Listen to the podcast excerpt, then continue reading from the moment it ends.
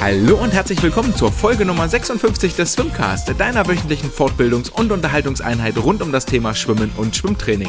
Mein Name ist André und ich freue mich, dass ihr auch diese Woche wieder eingeschaltet habt an unserem alten Sendetermin am Freitagmorgen. Wie ihr hört, ich bin wieder zurück aus dem Urlaub, habe Platz genommen vor dem Mikrofon, braun gebrannt, gut erholt mit ein bisschen Sand in den Hosentaschen, habe mich äh, sehr, sehr gut erholt in den letzten Tagen auf Mallorca bei strahlendem Sonnenschein morgens 8.15 Uhr. Einmal zum Frühschwimmen, raus aus die Bucht, um die kleine Insel. Einen Morgen habe ich mich verschwommen, einen anderen Morgen hat mich ein spanischer Kajakfahrer erwischt und den dritten Morgen haben mich äh, Quallen und knabbernde Fische auf meinem Weg begleitet, die auch am, äh, nicht am Beckenrand, sondern tatsächlich am äh, mallorquinischen Strand an meinen Füßchen ein bisschen rumgeknabbert haben. Das war reichlich unangenehm. Neben dem gab es äh, viel gutes Buch zu lesen, viel reichlich äh, gutes Essen, was mir dann am Sonntag bei der Coaches Klinik von meinen ehemaligen Sportlern auch die sehr nonchalante Frage eingebracht hatte, ob ich denn zugenommen hätte. Nun ja, man könnte auch sagen, meine Klamotten sind einfach etwas kleiner geworden, etwas zu heiß gewaschen, aber das wäre nur die halbe Wahrheit, denn morgens und abends gab es doch ein reichhaltiges Buffet und es äh, ist ein krasser Kontrast zu dem, wenn ich dann hier zu Hause wieder wieder selber kochen muss. Von daher, der Figur mag es sicherlich zugutekommen, dass ich wieder da bin und den Schwimmnachrichten kommt es auch zugute und in den letzten zweieinhalb Wochen war jede Menge los. Es gibt viel zu erzählen. Es waren die deutschen Kurzbahnmeisterschaften in Wuppertal. Es haben die, der Weltcup Station gemacht in der deutschen Hauptstadt in Berlin. Die Regular Season der International Swimming League hat ihr Ende gefunden mit einem sehr dramatischen und spannenden Deathmatch ganz am Ende. Äh, Brett Hawk hat sich äh, im Internet geäußert, einer der Vorreiter in der Schwimm-Podcast-Szene auf Englisch und hat durchaus fragwürdige Aussagen gemacht und die Bosse des Europäischen Schwimmverbandes der LEN, die bereichern sich selbst und das alles werden wir jetzt in den kommenden Minuten, vielleicht sogar Stunden aufarbeiten. Damit beginnen wir mit der Nicht-Nachricht, hm, ich nenne es mal ganz äh, plakativ so, mit der Nicht-Nachricht aus den vergangenen Wochen, nämlich die Bosse des Europäischen Schwimmverbandes bereichern sich selbst. Die Geschichte ist äh, sehr kurz erzählt und äh, wird hoffentlich im nächsten Februar Konsequenzen ziehen, wenn ein neues Executive Board, also die Ober das oberste Gremium des Europäischen Schwimmverbandes der LEN, neu gewählt wird. Was ist passiert? Die Bosse der LEN haben Verträge unterschrieben mit diversen Beraterfirmen oder Vermittlungsfirmen für unter anderem anderem Fernsehverträge für die ähm, Veranstaltungen, die die LEN so macht. Und äh, jetzt kam heraus, dass davon nur ganz äh, vereinzelte Personen wirklich Bescheid wussten, nämlich die, die diese Verträge auch unterschrieben haben, gar nicht die Schatzmeister oder die äh, ganz oberen oder ähm, wer auch immer sonst noch dort informiert werden müsste. Die wussten von diesen ganzen Verträgen nichts, aber es entstanden Verträge zwischen der LEN und äh, verschiedenen Vermarktungsagenturen bzw. Vermittlungsagenturen, die dann wiederum den Personen gehört haben, die die eigenen Verträge dort unterschrieben haben, die also äh, sich selbst im Prinzip den Auftrag gegeben haben, um sich selber äh, Geld zuzuschustern und Geld zu verdienen. Diese Praxis ist aufgeflogen, da gab es vor einiger Zeit schon Recherchen, unter anderem von der Frankfurter Allgemeinen Zeitung und das äh, Swimming World Magazine hatte auch äh, darüber berichtet. Das Ganze ist jetzt auch nochmal kurz von den äh, Swimsport News aufgegriffen worden, nachdem es ein neues LEN-Meeting gab, ein neues LEN-Treffen, wo unter anderem der Antrag eingereicht wurde, hier ein neues Executive Board zu wählen.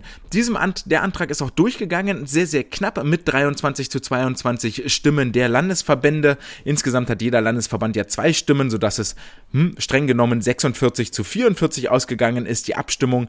Aber im nächsten Februar wird ein neues Board, ein neues, ein neues Führungsgremium für den Europäischen Schwimmverband gewählt, wer auch immer sich dann dort zur Wahl stellen wird.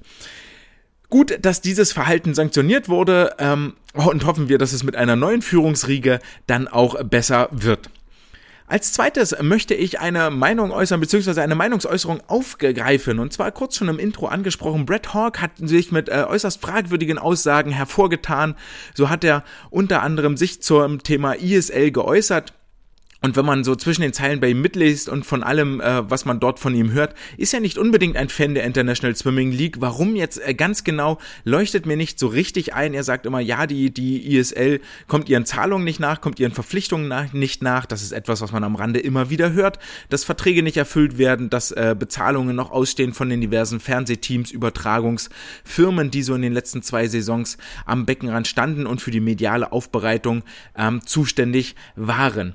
Und Und ähm, Brett Hawk war in der ersten Saison, war er Bestandteil eines äh, ESL-Teams. Ich meine, von den LA Current seitdem ist er das nicht mehr, sondern ist, äh, hat sich jetzt einen Namen gemacht als äh, unter anderem Podcaster auch, der die Größen der Schwimmwelt ähm, interviewt und äh, vorstellt, ihnen eine Bühne bietet, ähnlich wie ich das auch schon mit der ein oder anderen Folge mit den Gästen gemacht habe. Und ähm, dort hat er zum Beispiel äh, gesagt, als ihn einer der Hörer angesprochen hat, ey, wie sieht's denn aus? Kannst du nicht mal hier Florian Wellbrock einladen, der ja nun 2019 als erster Sportler überhaupt Goldmedaille im Becken und im Freiwasser bei Weltmeisterschaften gewonnen hat. Jemand, der es schafft, Längen äh, oder, oder Zeiten und Leistungen aus dem Becken über die 800 und 1500 auch ins Freiwasser zu übertragen, auf die 10 Kilometer. Wir erinnern uns alle über die ähm, ich glaube, über die 800 Meter war das, jetzt müsste ich tatsächlich lügen, bei Olympia über die 800 Meter die Bronzemedaille geholt, über die 1500 Meter auf dem vierten Platz gewesen und über die 10 Kilometer Olympiasieger geworden. Durchaus eine Leistung im Weltmaßstab, die ähm, Anerkennung verdient und die eine Einladung zu Brett Hawk sicherlich rechtfertigen würde, der dann aber nur ganz lapidar zur Antwort gab, dass das Freiwasserschwimmen ja überhaupt gar keinen interessieren würde und so eine Randnische ist, dass er sich damit gar nicht abgibt. Und ich glaube, damit hat er zum Beispiel eine Sicht, die wirklich für die Amerikaner ausschließlich be, be, ja, beschränkt ist, ähm, denn die Amerikaner leisten im Freiwasser wirklich nicht herausragende Sachen. Schaut man da eher auf den europäischen Markt, dann sieht die Welt mit Sicherheit schon ganz, ganz anders aus. Aber das Gute ist natürlich, dass äh, jeder eine Meinung haben darf und diese auch äußern darf. Im Zweifel muss Brett oder wer auch immer das tut, damit leben, dass jemand kommt und sagt, das ist ganz schöner Blödsinn, was du hier erzählst, oder ich bin nicht deiner Meinung, oder ganz stumpf, auch du hast Unrecht. Denn Brett hat in den vergangenen Wochen noch offensichtlich hat er ziemlich schlechte Wochen gehabt noch die ein oder andere Aussage getätigt, die, die ich hier nochmal aufgreifen möchte, weil ich das nämlich auch grundsätzlich etwas anders sehe. Zum einen hat er gesagt, die Sportler, die sich jetzt gerade bei der ISL präsentieren, die sollten doch mal mehr Streit zeigen und wir wollen mehr Beef, wir wollen mehr, mehr Story, wir wollen mehr, mehr kämpfen, wir wollen mehr Feindschaft haben zwischen den Sportlern, äh, markierte das Ganze auch mit dem schönen Satz, niemand zwingt euch dazu, dass ihr euch gegenseitig lieb haben müsst. Und ähm, da schwingt für mich so mit diese gegenseitigen Gratulationen ähm, so in der Art hat er es tatsächlich auch formuliert. Du musst deinem Gegner nach dem Rennen nicht zu einem, nicht gratulieren, du musst ihm nicht die Hand reichen. Und ähm, für mich schwingt damit, dass ihr gegenseitig Gratulationen als langweilig empfindet. Wenn sich alle vertragen, ist das langweilig. Und er ähm, lebt da wohl viel noch in der Welt. In den äh, 90ern, 2000er, 2004 war das, glaube ich, mit ähm, Gary Hall Jr., der ähm, zum Beispiel nicht in dem offiziellen USA Swimming Outfit ins 50 Meter Freistil Olympiafinale auf die Startbrücke marschiert ist, sondern eine Art äh, Boxmann Mantel um hatte, so wie das die Boxer auch haben, und dort durchaus mit der ein oder anderen Geste oder Aussage auch angeeckt ist. Ich sehe das Ganze nicht so, weil zum einen, natürlich hat er recht, und das habe ich ja auch schon äh, bemängelt bei Olympia, dass dort gerne beim, beim Einmarsch auf die Startbrücke, liebe Schwimmer und Schwimmerinnen, das ist eure Bühne. Wenn ihr auf die Startbrücke tretet, dann beginnt für euch die Show, das ist eure Bühne, da kommen die Scheinwerfer, da kriegt ihr, da kriegt ihr so viel Aufmerksamkeit wie vermutlich sonst er gar nicht mehr im Wettkampf. Nutzt gerne diese Bühne, macht dort eine Show, ähm, präsentiert euch dort, zeigt euch, habt Selbstvertrauen und macht klar, wer hier gleich der Boss im Ring sein wird. So ähnlich wie das tatsächlich Boxer oder MMA-Fighter bei ihrem Einmarsch auch tun. Aber habt gegenseitigen Respekt vor dem Sportler. Wenn ihr die 100 Meter Freistil oder die 400 Meter Lagen bewältigt habt und es kam auf eine spannende Entscheidung heraus, dann gratuliert eurem Gegner, dass er gewonnen hat. Das hat etwas mit Fairness und mit Sportsgeist zu tun. Das Duell, was stattfinden soll, soll im Pool stattfinden und zwar Mann gegen Mann, Frau gegen Frau, einer gegen den anderen, Staffel gegen Staffel und nicht darin gipfeln, dass man sich außerhalb des Beckens Giftpfeile zuwirft, schlecht übereinander redet oder ähnlich miese Stimmung verbreitet diese hundertstel Entscheidungen, die auf den Anschlag hinauslaufen, das ist das, was Spannung macht, das ist das, was unseren äh, Sport ausmacht. Und Gratulation ist eine Form von Respekt. Es gibt genug Feindschaft auf der Welt, dass wir das nicht noch auf öffentlicher und sportlicher Bühne hier ähm, präsentieren und austragen müssen. Und es gibt genug Beispiele und zwar völlig zu Recht, wo Gewalt oder Feindschaft unterhalb der äh, zwischen den Sportlern gegenseitig sanktioniert wird. Sei es jetzt die rote Karte im Fußball, wenn ich meinen Gegner einfach umtrete, sei es eine äh, Spielsperre, sei es, dass ich für ähm, fragwürdige Aussagen im Anschluss an ein Spiel oder ähnliches gerüffelt und gegängelt werde.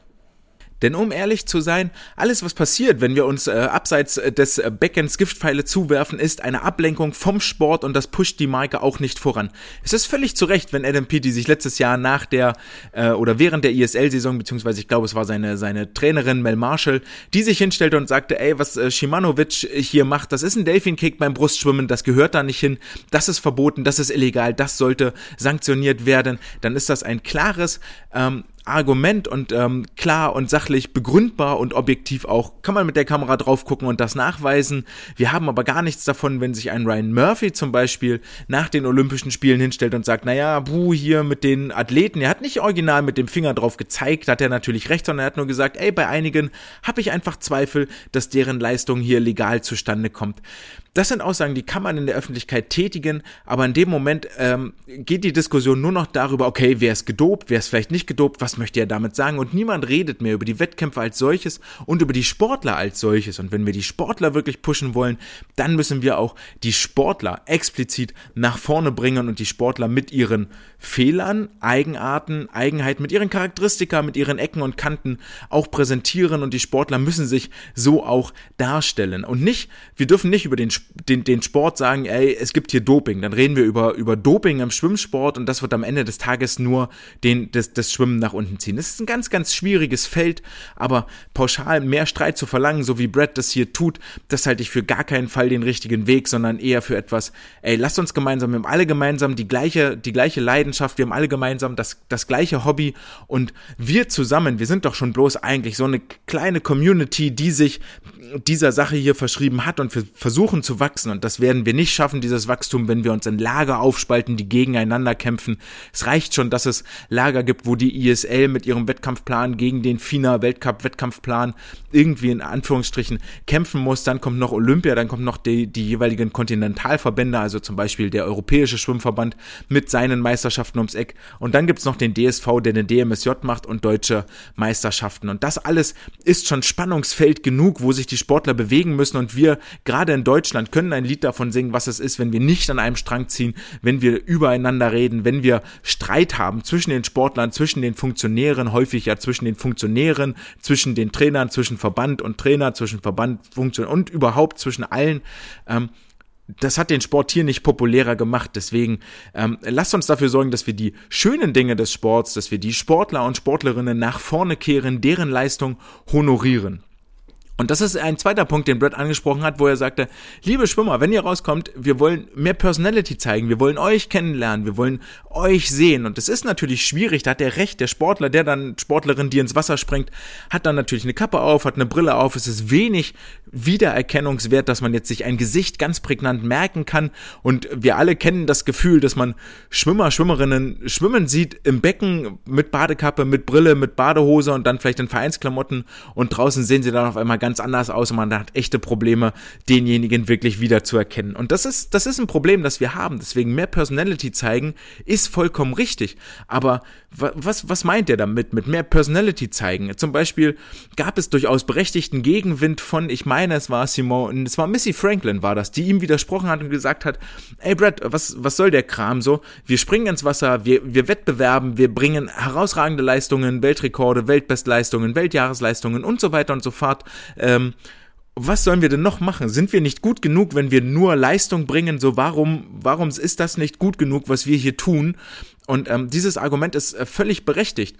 Und für mich auch verfehlt Brad da an dieser Stelle einfach ganz stumpf seinen Auftrag, den er, oder sein, sein, sein Auftrag ist es falsch, weil er arbeitet für sich selber, aber, aber das, was ich sehe, ist es halt unser Job als entweder Podcaster, als Schwimmberichterstatter, Printmedien, Radio, was auch immer wir machen. Es ist doch unser Job, diese Geschichten nach außen zu kehren, sprich mit den Sportlern zu reden, mit den Leuten zu reden und Geschichten zutage zu fördern, die zu präsentieren, dass wir die Leute mitnehmen. Und da hat die ISL einen sehr guten Job gemacht. Die, die ISL hatte kurze Einspieler in ihren Matches wo sie die Teams vorgestellt hat, wo sie einzelne Sportler vorgestellt hat, wo sie das Leben drumherum um die ISL vorgestellt hat. Die Sportler haben ihre Social-Media-Kanäle bedient und bespielt. Ähm, es gab reichlich Medienpräsenz und es gibt auch jetzt in den kommenden Wochen und Monaten gibt es ganz, ganz viel Zeit für die Sportler, für den Sport sich zu präsentieren. Wir hatten jetzt fünf Wochen ISL, wir haben jetzt äh, drei Wochen Weltcup, dann kommt eine Kurzbahn-EM, dann kommen die ISL-Playoffs, dann kommt eine Kurzbahn-WM. Die Schwimmer sind jetzt dauerpräsent ab Olympia, also wenn wir Olympia mit reinnehmen, seit August Olympia sind die Sportler dauerpräsent bis in den Dezember hinein. Und da müssen wir zusehen, dass wir diese Phase nutzen und die Sportler beobachten, sie über diese halbe Saison auch begleiten. Und gerade im deutschen Schwimmverband jetzt auch gibt es ganz viele viele, die die ISL-Saison zum Beispiel mitnehmen, die jetzt bei den deutschen Kurzbahnmeisterschaften waren, die beim Weltcup starten werden, die dann mit Sicherheit bei einer Kurzbahn EM oder WM dabei sind, die bei den ISL-Playoffs dabei sind. Wir haben also wirklich die Chance, jetzt gerade aktuell, und das gab es in den letzten Jahren wirklich nicht, wir haben jetzt die Chance, mit den Sportlern zusammen ihren Weg zu verfolgen und eine Story zu kreieren. Verletzt er sich? Ist er krank? Was passiert im Training? Und so weiter und so fort.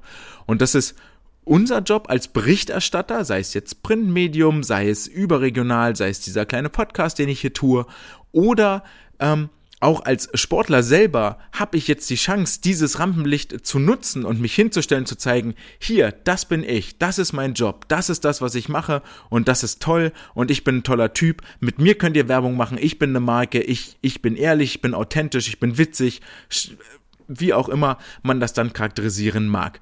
Und ähm, da, da finde ich, haben wir jetzt eine Chance, die wir wirklich, wirklich nutzen sollten. Und ich hoffe, dass wir das auch in den kommenden Wochen und Monaten tun können durch äh, Gesprächsgäste, durch Interviews und dass wir, ich habe da durchaus die eine oder andere Idee schon im Hinterkopf, ähm, dass wir den Sportlern eine Bühne geben, dass wir die Sportler näher, näher an, an die Basis heranholen, dass es nicht den Spitzensport und die Basis gibt, sondern dass wir beide Teile zusammenführen, aneinander bringen und dass wir dadurch die Community gemeinsames Verständnis gegen gegenseitiges Teilnehmen am Leben, am Erleben, am Sport, dass wir das fördern und darüber hinaus eine Bindung kreieren, dass wir auch Emotionen kriegen, dass wir mitfiebern, dass wir jemanden leiden können oder auch das ist völlig legitim, dass wir jemanden nicht leiden können. Ich muss, ich muss nicht alle mögen, das ist alles fein. Und wenn ich jemanden nicht leiden kann, dann, dann gönne ich ihm vielleicht auch so eine Art Misserfolg zum Beispiel. Wir alle erinnern uns an das Beispiel Sun Yang. Niemand möchte vermutlich, dass wenn Sun Yang jemals wieder einen Wettkampf schwimmt,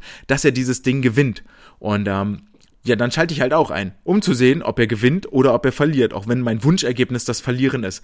Das ist alles fein, aber das ist eine Einschaltquote und auch irgendwo objektiv begründet. Und wenn es nicht objektiv begründet ist, dann ist das auch okay, wenn ich Haarschnitt nicht mag oder wenn ich die Gestik nicht mag, dann mag ich die nicht und dann äh, bin ich auch nicht Fan von dem Sportler oder von der Mannschaft. So ist es mit anderen, mit anderen Teams auch. Aber das Ganze soll in einem fairen Rahmen bleiben und eine Leistung, die jemand erkennt, für die er jahrelang, monatelang arbeitet und vor allen Dingen, wenn man dann über eine Saison sieht, dass ein Fortschritt passiert oder über Jahre passiert, dann sollte dieser Fortschritt auch anerkannt werden und mit einem Händeschütteln gratuliert werden und dann kann man auch lächelnd gemeinsam neben nebeneinander auf dem Podium stehen und sich Respekt zollen. Und ich werde ja überhaupt nicht müde, immer wieder zu betonen, und das war ja mit eines der Anliegen dieses kleinen, aber feinen Hörspiel, Hörstückprojektes, dass wir miteinander reden sollen, gegenseitigen Erfahrungsaustausch fördern sollen und anregen sollen und wir miteinander reden, um eben unsere Sportler und wir, wir sind ja fast alle nicht, nicht im Profibereich tätig, wo es wirklich um Geld, um Karrieren, um äh, äh, irgendwas Existenzielles geht, sondern die Mehrzahl von uns ist im Ehrenamtsbereich tätig, hat das nicht als Hauptberuf, das Trainer-Dasein oder das Schwimmer-Dasein. Und dann ist es umso wichtiger, dass wir miteinander reden, dass wir daran arbeiten, unseren Sportlerinnen und Sportlern das Training so angenehm, so schön wie möglich und so erfolgreich wie möglich zu gestalten, weil es ist ein sehr zeitaufwendiges Hobby, das sie tun, das sie wahnsinnig gerne tun, dass sie lernwillig sind, wo sie motiviert sind. Und diese Motivation, die sollten wir schützen und äh, fördern und sie ihnen erhalten. Und das geht natürlich, indem wir auch immer wieder mit neues Wissen mit einbringen, Variationen mit einbringen. Und wir alle zusammen wissen mehr, als wenn jeder alleine in seinem Kämmerchen sitzt und sich nur etwas überlegt. Von daher, lasst uns ganz im Sinne der Gemeinsamkeit miteinander arbeiten und miteinander die Sportler voranbringen. So. Das waren die 20 Minuten fast Einstiegsmonolog äh, zu Beginn der heutigen Folge. Das musste mal gesagt werden und es lag mir echt so ein bisschen auf der Seele, seitdem ich das bei Brett dort äh, gesehen hatte, dass wir äh, mit all seinen Aussagen, wo ich denke so, pff, nee, es geht für mich halt echt nicht in die richtige Richtung, so ist für mich irgendwie irgendwie falsch. Und ähm, Ja, damit äh, gehen wir jetzt wirklich aber in die News und in die chronologischen Termine der vergangenen Wochen hinein. Zum einen äh, ein paar traurige Nachrichten vorneweg, denn äh, wie das so ist in der Nach-Olympia-Zeit und äh, auch jetzt der Nach-ISL-Saison, die sich ja scheinbar mehr und mehr dazu herauskristallisiert, die Abschiedstour für den einen oder anderen Sportler zu werden, so gibt es auch jetzt mehr und mehr Rücktritte, die bekannt gegeben werden. So hat äh, unter anderem als äh, deutscher Vertreter Philipp Heinz jetzt äh, seine Karriere beendet mit dem letzten ISL-Match, das er für die New York Breakers bestritten hat. Wer hat sich äh, Philipp aus dem äh, Wettkampfbecken verabschiedet? Jemand, der das deutsche Schwimmen äh, geprägt hat und ähm, dort definitiv auf den Lagenstrecken, auf der Kurzbahn, auf der Langbahn dem DSV seinen Stempel aufgedrückt hat und mit Sicherheit auch als Vorbild diente in und um Heidelberg und innerhalb des DSV für den ein oder anderen Nachwuchsathleten. Philipp Heinz auf diesem Wege mit dieser ganz kurzen, wirklich nur Laudatio, ähm, alles Gute für deine Zukunft und äh, möge der Ruhestand Hochglanzbauch nicht allzu sehr anwachsen und nicht wie bei mir das Hemd irgendwann spannen über der Brust, über dem, äh, über der Hüfte. Dann hat äh, außerdem im Podcast bekannt gegeben, dass Elia Atkinson, die aktuelle Weltrekordhalterin auf der Kurzbahn über die 100 Meter Brust, wird mit Abschluss der ISL-Saison auch ihre Karriere beenden. Nach insgesamt fünf Olympischen Spielen, an denen sie für Jamaika teilnehmen durfte, wird es für sie nach die, im Jahr 2022 nicht mehr weitergehen. Ebenfalls die ISL als äh, Abschiedsstation Station oder als Abschiedstour benutzt hat äh, Federica Pellegrini. Das war bereits äh, bekannt, aber auch bei ihr nochmal deutlich geworden. Für sie wird es nach dem, äh, nach dem Ende oder nach dem Ausscheiden für die Aqua Centurions im Wettkampfbecken nicht mehr weitergehen und gleiches gilt auch für Femke Hemskerk, die aktuell noch für das Energy Standard Team im Wasser ist. Auch sie werden wir nach dieser ISL-Saison und dann im neuen Jahr 2022 nicht mehr im Wettkampfbecken sehen. Sie hat ihre Karriere beendet. Vier klangvolle Namen, die wir nicht mehr auf der Schwimmbühne sehen werden, die Platz machen für den Nachwuchs, die Platz machen für da alle Sportlerinnen und Sportler, die in diese Lücke stoßen möchten. Vor allem bei Philipp wird es schwer, einen geeigneten Nachfolger im DSV zu finden, der die Lagenstrecken jetzt besetzen kann, nach dem doch sehr abrupten Karriereende von Johannes Hinze vor einigen Jahren, der durchaus das Potenzial hat, über die 200, 400 Meter Lagen nicht nur auf nationaler, sondern auch auf internationaler Bühne zu überzeugen. Ähm, gibt es jetzt aktuell dort eine kleine Lücke. Danny Schmidt von der SG Frankfurt kann da natürlich reinstoßen. Jakob Heidmann über die 400 Meter Lagen wird wohl seine Karriere, zumindest wenn man den Social Media Kanälen so ein bisschen in, mit Interpretationsspiel Handlungsspielraum glauben darf, noch fortsetzen in den kommenden Jahren. Das sind dann jetzt wohl die beiden Lagenhoffnungen, die sich da auf der Männerseite auftun. Im DSV gab es sonst noch einige Bewegungen. Und zwar die, sind die deutschen Meisterschaften im Jahr 2022 neu terminiert worden. Sie werden jetzt stattfinden vom 23.06. bis 26.06.2022. Außerdem aufgrund der gelockerten äh, Corona-Maßnahmen und Corona-Beschränkungen ist das DJM-Teilnehmerfeld erweitert worden. Und zwar dürfen bis zur 200 Meter Strecken jetzt die Top 25 der beteiligten Jahrgänge, also der Jahrgänge 03 bis 08 teilnehmen. Über die 400 Meter Strecken sind es noch, sind es die Top 15 und über die 800 und 1500 Meter sind es im kombinierten 07er 08er Jahrgang die Top 30, im Jahrgang 06 die Top 10 und im Jahrgang 03 bis 05 bei den Männern ist es jeweils die äh, Top 10, also die Top 30 über diese drei kombinierten Jahrgänge und im Jahrgang 0405 bei den Frauen sind es dann in kombiniert diesen beiden Jahrgängen die besten 20 Sportlerinnen und Sportler. Wem das jetzt zu schnell ging, der kann das auch gerne online nochmal in der Ausschreibung ja nachlesen. Quali-Schluss für die DJM ist jetzt am 17.10. Äh, das ist, liegt für die meisten Bundesländer tatsächlich in den Ferien, sodass die äh, einige Quali-Wettkämpfe jetzt am Wochenende schon waren, unter anderem die NRW-Meisterschaften der jungen und alten Jahrgänge in Wuppertal und in Bochum. Äh, außer natürlich für Baden-Württemberg, Bayern, Mecklenburg-Vorpommern, Sachsen-Anhalt und Thüringen. Diese fünf Bundesländer haben jetzt gerade keine Ferien, sondern können durchtrainieren bis zum 17.10. und werden bestimmt noch den einen oder anderen Wettkampf abhalten, um ihre Sportler und Sportlerinnen in die Top-Listen, in die besten Listen reinzudrücken.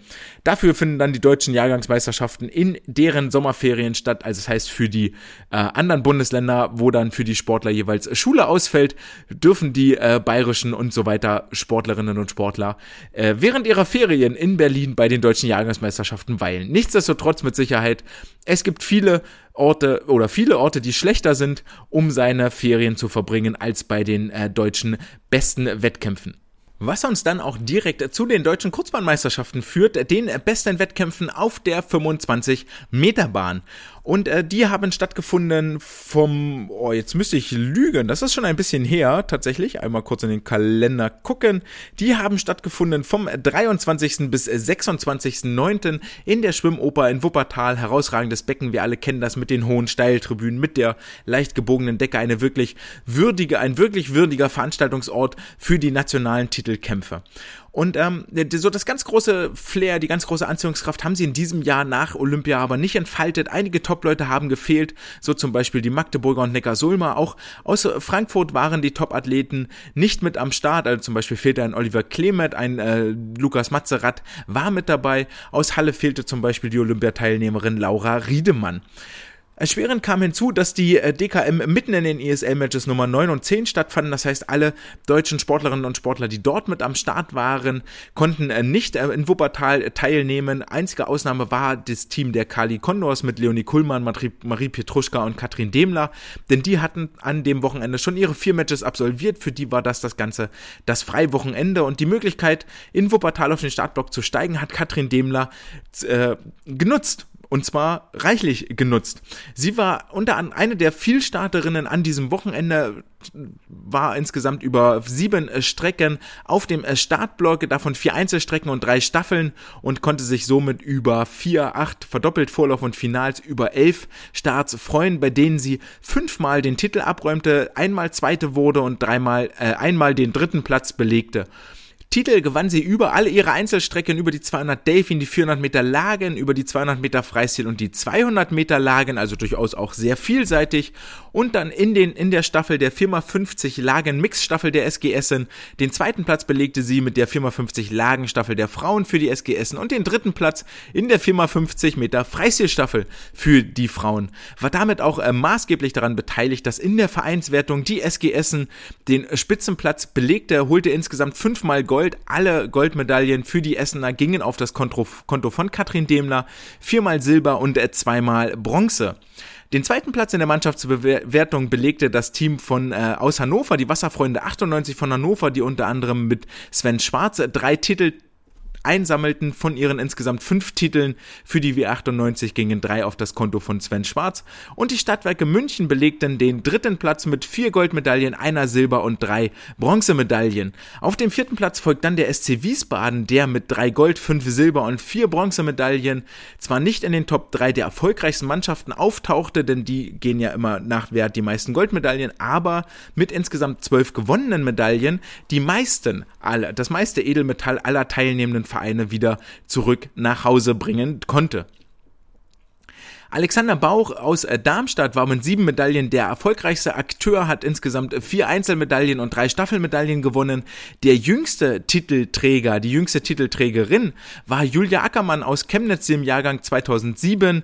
Nicht den Titel gewann, wie ich gerade äh, fälschlicherweise gesagt habe, sondern die jüngste Medaillengewinnerin im Jahrgang 2007 war Julia Ackermann über die 1500 Meter Freistil. Hier in 1652,60 darf sie sich deutsche Vizemeisterin schimpfen. Die jüngsten Titelträger waren im, mit Jahrgang 2004 die Neu-Hamburgerin für Flensburg startend Nele Schulze über die 200 Meter Brust, die zusätzlich noch über die 50 und 100 Meter Brust jeweils die Silbermedaille gewann und der für Magdeburg startende Kiran Winkler, der über die 400 Meter Freistil den Titel gewann. Ebenfalls eine Honorable Mention, wenn man so sagen möchte, also eine ehrenvolle Erwähnung, sollte Björn Kammern bekommen, der am letzten Wettkampftag am Sonntag in insgesamt drei Finals stand und hier mit drei Medaillen nach Hause ging, über die 100 Meter Lagen den zweiten Platz belegte, 60 Minuten später die 100 Meter Delfin gewann und nochmal 30 Minuten später die 50 Meter Rücken gewann. Im Großen und Ganzen wurde das Ganze dann also als äh, Zukunftsschau gewertet. Also was äh, bringt denn so die Zukunft in Abwesenheit der ganz großen Stars, Olympiateilnehmer, Medaillengewinner, WM, EM, äh, DSV, Kadermitglieder. Aber nicht böse gemeint. Ähm, 20-Jährige auf dem Podest äh, oder auch 19- oder 21-Jährige auf dem Podest sind nicht zwangsweise das, was ich jetzt im Großen und Ganzen so als Zukunft bewerten würde, sondern da wird es dann erst interessant, wenn die Sportler wirklich 17 Jahre, 15 Jahre, 14 Jahre äh, alt sind, wie zum Beispiel äh, Nele Schulze und Kiran Winkler auch gezeigt sind. Denn es ist auch über gar nicht böse gemeint, aber was die Zeiten des Nachwuchses wert sind, das war bei dem eine Woche später stattfindenden Weltcup in Berlin dann zu sehen. Hier war der DSV mit äh, quasi seiner A-Garde vertreten. Nicht verwunderlich, wenn man überlegt, dass, der, dass die Teilnahme an diesem Weltcup, an dieser Weltcup-Station Voraussetzung ist für eine Nominierung zur Kurzbahn-WM im Dezember in Abu Dhabi. Und zu überzeugen wussten hier durchaus einige DSV-Athleten. Und zwar gewann Christian Diener insgesamt viermal Gold über alle drei Rückenstrecken, 50, 100, 200 Meter. Eine Leistung, die sich schon im Laufe der ISL-Saison angekündigt hatte und die er hier durchaus bestätigen konnte. Plus einer Goldmedaille in der 4x50 Meter Lagen Mixstaffel. Ebenfalls überzeugen konnte Fabian Schwingenschlögel, der einmal äh, Gold gewann, zweimal Silber gewann und einmal die Bronzemedaille gewann. Die Goldmedaille gab es in der 4x50 Lagen Mixstaffel und die Silbermedaille über die Bruststrecken 50 und 100 Meter und über die 200 Meter musste er in einem Schlussspurt, äh, der wirklich aller Ehren wert war oder an einem ähm, ja, Kampf auf der letzten Bahn Marco Koch den Vortritt lassen, der dort Zweiter wurde über die 200 Meter Brust, Fabi Schwingschlögel dann nur in Anführungszeichen den dritten Platz belegte. Wieder am Start ein äh, bekanntes Nachwuchsgesicht und den Namen sollten wir uns vielleicht auch merken und zwar über die Bruststrecke Nele Schulze, Jahrgang 2004. Wir haben es gerade schon gehört, war nicht nur bei der DKM erfolgreich, sondern jetzt auch beim Weltcup belegt über die 200 Meter Brust den dritten Platz gegen internationale Konkurrenz und wurde zudem sechste über die 50 Meter Brust. Die 200 Meter Brust erscheinen ihr also zu liegen nach dem Titel bei den deutschen Kurzbahnmeisterschaften. Jetzt der dritte Platz beim Weltcup. Das ist doch mal äh, Hoffnung für die langen Bruststrecken im Frauenbereich, zumal auch ähm, in, bei den DKM in Wuppertal Kelly Messel, ebenfalls Jahrgang 2004, den äh, zweiten Platz belegte über die 200 Meter Brust. Also da scheint tatsächlich Nachwuchs zu kommen. Zum, äh, in, aus, in den USA gibt es da auch noch eine Kim Emily Herkle, die von hinten nachschiebt. Für deutsche Siege sorgten zudem Isabel Gose über die 400 Meter Freistil und Florian Wellborg über die 1500 Meter Freistil. Einige Sportlerinnen und Sportler haben sich mit dem Double tatsächlich äh, gegeben und zwar sind zeitgleich, äh, sind eine Woche vorher bei den deutschen Kurzbahnmeisterschaften und dann auch im Weltcup gestartet. Hier zum Beispiel Jessica Felsner, Luganik Armbruster, Katrin Demler, Hanna Küchler, Lukas Mazerat, Sven Schwarz und Angelina Köhler, die hier äh, auch in Berlin nochmal das Wettkampfbecken bewegten. Mit Sicherheit mit dem Ausblick, ey, ich möchte gerne bei der Kurzbahn-WM starten und hier bin ich und werfe meinen Hut mal mit in den Ring. Ebenfalls mit ihren Hut in den Ring geworfen haben äh, Marco Koch, Annika Brun und Ole Braunschweige, die direkt vom Mittwoch und Donnerstag stattfindenden ISL-Match Nummer 11 in Neapel rübergeflogen sind äh, nach Berlin, um dort am Weltcup von Freitag bis Sonntag teilzunehmen. Dann Samstag und Sonntag nochmal im Wasser gewesen, also Freitag als Travel Day genutzt und dann quasi mit dem gepackten Koffer aus Neapel mit einem kleinen Pizzakarton unterm Arm nochmal direkt in die Berliner SSE einmarschiert. Und nochmal zurückzukommen, äh, nicht böse gemeint, aber was beim Weltcup die Zeiten wert sind, die der Nachwuchs in äh, Wuppertal nochmal von vorne den Satz, was die Zeiten aus Wuppertal des deutschen Nachwuchses wert sind, war beim Weltcup zu sehen, denn das Team von USA Swimming war mit ausschließlich einem Nachwuchsteam angetreten. Die ein oder andere Ausnahme, Blake Fioroni war dabei und Tom Shields, die schon älteren Semesters sind, Tom Shields auch mit von der ISL rübergeflogen, aber ansonsten ausschließlich Sportler des Jahrgangs 2005 bis 2003 in äh, Berlin mit am Start. Und das USA Nachwuchsteam, so wie wir es hier benennen möchten, ich mache mal ein paar Anführungszeichen in der Luft, belegte den ersten Platz im Medaillenspiegel mit insgesamt 19 Medaillen. Der DSV hatte eine Goldmedaille mehr, belegt offiziell den ersten Platz im Medaillenspiegel. Aber wenn es nach Anzahl geht, wird der DSV Zweiter mit insgesamt 16 Medaillen und dann gibt es einen geteilten dritten Platz für die Australier, Südafrikaner und Niederländer mit jeweils 10 gewonnenen Medaillen. Also die, die, die USA mit ihrem Team, Jahrgang 03 bis 05, holt hier mehr Medaillen als das DSV-Team, das vielleicht mit seiner quasi A-Garde dort am Start war. Und das ist schon mal, sollte hellhörig machen. Ebenfalls ein Achtungszeichen legte der Südafrikaner Matthew Sates Jahrgang 2003 in Berlin ins Wasser, der nämlich zwei World Junior Records, also ähm, Weltbestzeiten im äh, Juniorenbereich, ins Wasser legte. Auf der Kurzbahn pulverisierte ihr den äh, 200 Meter Lagenrekord von Daya Seto. Der steht ab sofort bei 1,51,45 und um das ins, ins, in, ins, in Relation zu setzen, damit ihr mit dieser Zeit was anfangen könnt, diese Zeit ist schneller als der aktuelle deutsche Rekord, der von zurückgetretenen Philipp Heinz gehalten wird. Ebenfalls einen neuen World Junior Record gibt es über die 200 Meter Freistil von Matthew Sates. In 1,40,65 schlug er als erster an und besiegte damit den Olympia-Silbermedaillengewinner Kyle Chalmers über die 100 Meter Freistil. Und wer sich das Rennen angeguckt hat über die 200 Meter Freistil, dem sollte aufgefallen sein, welche wichtige Rolle die Beinbewegung inzwischen auch über 200 Meter Freistil spielt. Das war mir so bis hierhin gar nicht extrem bewusst gewesen. Aber was die beiden, sowohl Chalmers als auch Sates, dorthin hinten mit ihren Füßen veranstalten, das, ähm, da vergeht einem so Hören und Sehen und ähm, wenn ich mich da im deutschen Nachwuchs mal umgucke oder generell in der deutschen Spitze, gibt es wohl, glaube ich, kaum einen, der mit dieser Beinbewegung mithalten kann. Und zwar fällt mir da auch immer so der alte Satz ein aus meiner aktiven Zeit, ohne Beine merkt ihr das, macht das Schwimmen keinen Spaß. Und das wird hier nochmal richtig, richtig deutlich. Bevor Matthew über die 200 Meter Freistil einen neuen Weltrekord für die Junioren aufstellte, schwamm er 70 Minuten vorher die 400 Meter Lagen und äh, war auch hier durchaus sehr, sehr flott unterwegs.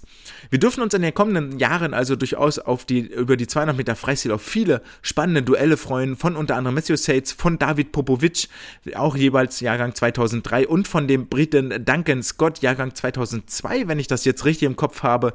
Hier auf jeden Fall ein Dreigestirn, das uns noch viel Freude bereiten wird. Auch der DSV hat aus dem Jahrgang 2001 mit Lukas Mertens da vielleicht ein Eisen im Feuer. Es gibt noch den 03er Timo Sorgius, die da aber noch etwas arbeiten müssen.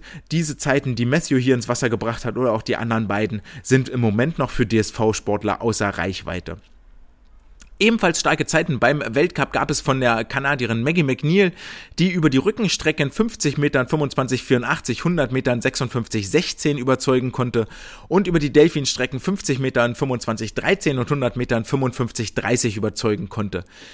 Das meiste Preisgeld bzw. die äh, Weltcup-Führung in dieser Station übernahmen der Niederländer Arno Kaminga, der die Bruststrecken gewann, und die äh, Israelin Anastasia Gorbenko, die jeweils als äh, Sieger der Punktwertung in dieser Station sich über 12.000 US-Dollar Preisgeld freuen konnten. Auch das äh, sei gesagt, mit dem Schwimmen kann man inzwischen ganz gut leben, wenn man etwas erfolgreich ist. Selbst der Drittplatzierte hat noch 8000 US-Dollar Preisgeld bekommen. Und wenn wir jetzt den großen Vergleich ziehen zwischen dem Weltcup und der ISL, beide vielleicht so stehen ein bisschen in Konkurrenz zueinander, auch wenn sie sich terminlich nicht überschneiden, was sehr, sehr gut ist. Die Sportler müssen sich nicht entscheiden, sondern können wirklich alles mitnehmen und ist auch ganz clever von, von der FINA, die Weltcup-Stationen jetzt in Europa komplett abzuhalten, nicht nach China zu gehen oder nach Japan oder sogar auf die arabische Halbinsel, die vielleicht etwas näher liegt als China, aber immer noch eine ganz schöne Reise ist so äh, nutzten viele die Gelegenheit von Neapel, von der ISL direkt nach Norden zu fliegen, nach Berlin und jetzt auch die nächsten Stationen in Budapest mitzunehmen. Denn ähm, jetzt vor allen Dingen für die Australier nochmal zurückzufliegen, dort wieder in Quarantäne zu gehen in Australien, dann wieder zurück nach Europa für die Playoffs im November in Eindhoven macht keinen Sinn. Und so können sie über den Weltcup äh, Wettkampferfahrung sammeln, Preisgelder einsammeln, ihren Leben und ihren Sport äh, finanzieren und die IS, äh, der, die FINA hat ja die Preisgelder durchaus angehoben, sicherlich auch eine Reaktion auf das Erstarken der International Swimming League. Wenn wir uns jetzt aber den direkten Vergleich angucken und die Erinnerungen waren noch frisch, so muss man sagen, dass die ISL in den zwei Stunden, die ihr Programm dauert, so gut und gerne 20 Rennen unterbringt, das Ganze auch etwas peppiger präsentiert ist mit Abdunklungen, mit Aufrufen, mit Lichtshow, mit DJ, als das doch in der eher konservativen FINA Republik ähm, gemacht wird. Hier werden zwei Stunden äh, benötigt, um äh, zwölf Rennen abzuarbeiten. Dafür ist die Interviewführung auf Seiten der FINA beim Weltcup deutlich besser, als das im Moment bei der ISL passiert und dass die Siegerehrungen direkt nach den Finalrennen sind. Die Sportler kommen also aus dem Wasser, kriegen dann ihre Medaille und stehen fürs Interview und für Fotos bereit. Das finde ich eine sehr, sehr schöne Neuerung, dass man nicht vier Rennen durch, durchjagt und dann erstmal 20 Minuten Pause hat für die Siegerehrung und das ganze Prozedere. Das schien doch etwas knackiger und gut zu sein. Etwas, das ich mir vielleicht für die Zukunft weiter wünsche für Welt- und Europameisterschaften. Mannschaften. Was auch auffällt, ist, dass im Weltcup die Zeiten durchaus möglicherweise etwas schneller sind als in der ISL, weil der Fokus für die Sportler durch auf den einzelnen Starts liegt. Es geht nicht um Punkte für das Team, für die Mannschaft, wo dann äh, drei oder viermal geschwommen werden muss in den zwei Stunden, sondern ich kann mir wirklich ein oder zwei Rennen rauspicken, in denen ich wirklich richtig, richtig schnell sein will und wirklich flott unterwegs sein will. Als Beispiel sei hier Emma McKean genannt, die die 100 Meter Freistil in 50, 96 absolviert als erste Sportlerin in diesem Jahr unter 51 52 Sekunden blieb. Kira Toussaint, die in 25,81 über die 50 Meter Rücken schneller war als in der ganzen ESL-Saison, damit auch einen neuen Weltcup-Rekord aufstellte. Oder Arno Kaminga, der die 200 Meter Brust in 201,29 geschwommen ist, auch eine Zeit, die in der ESL bis dato so nicht erreicht worden ist.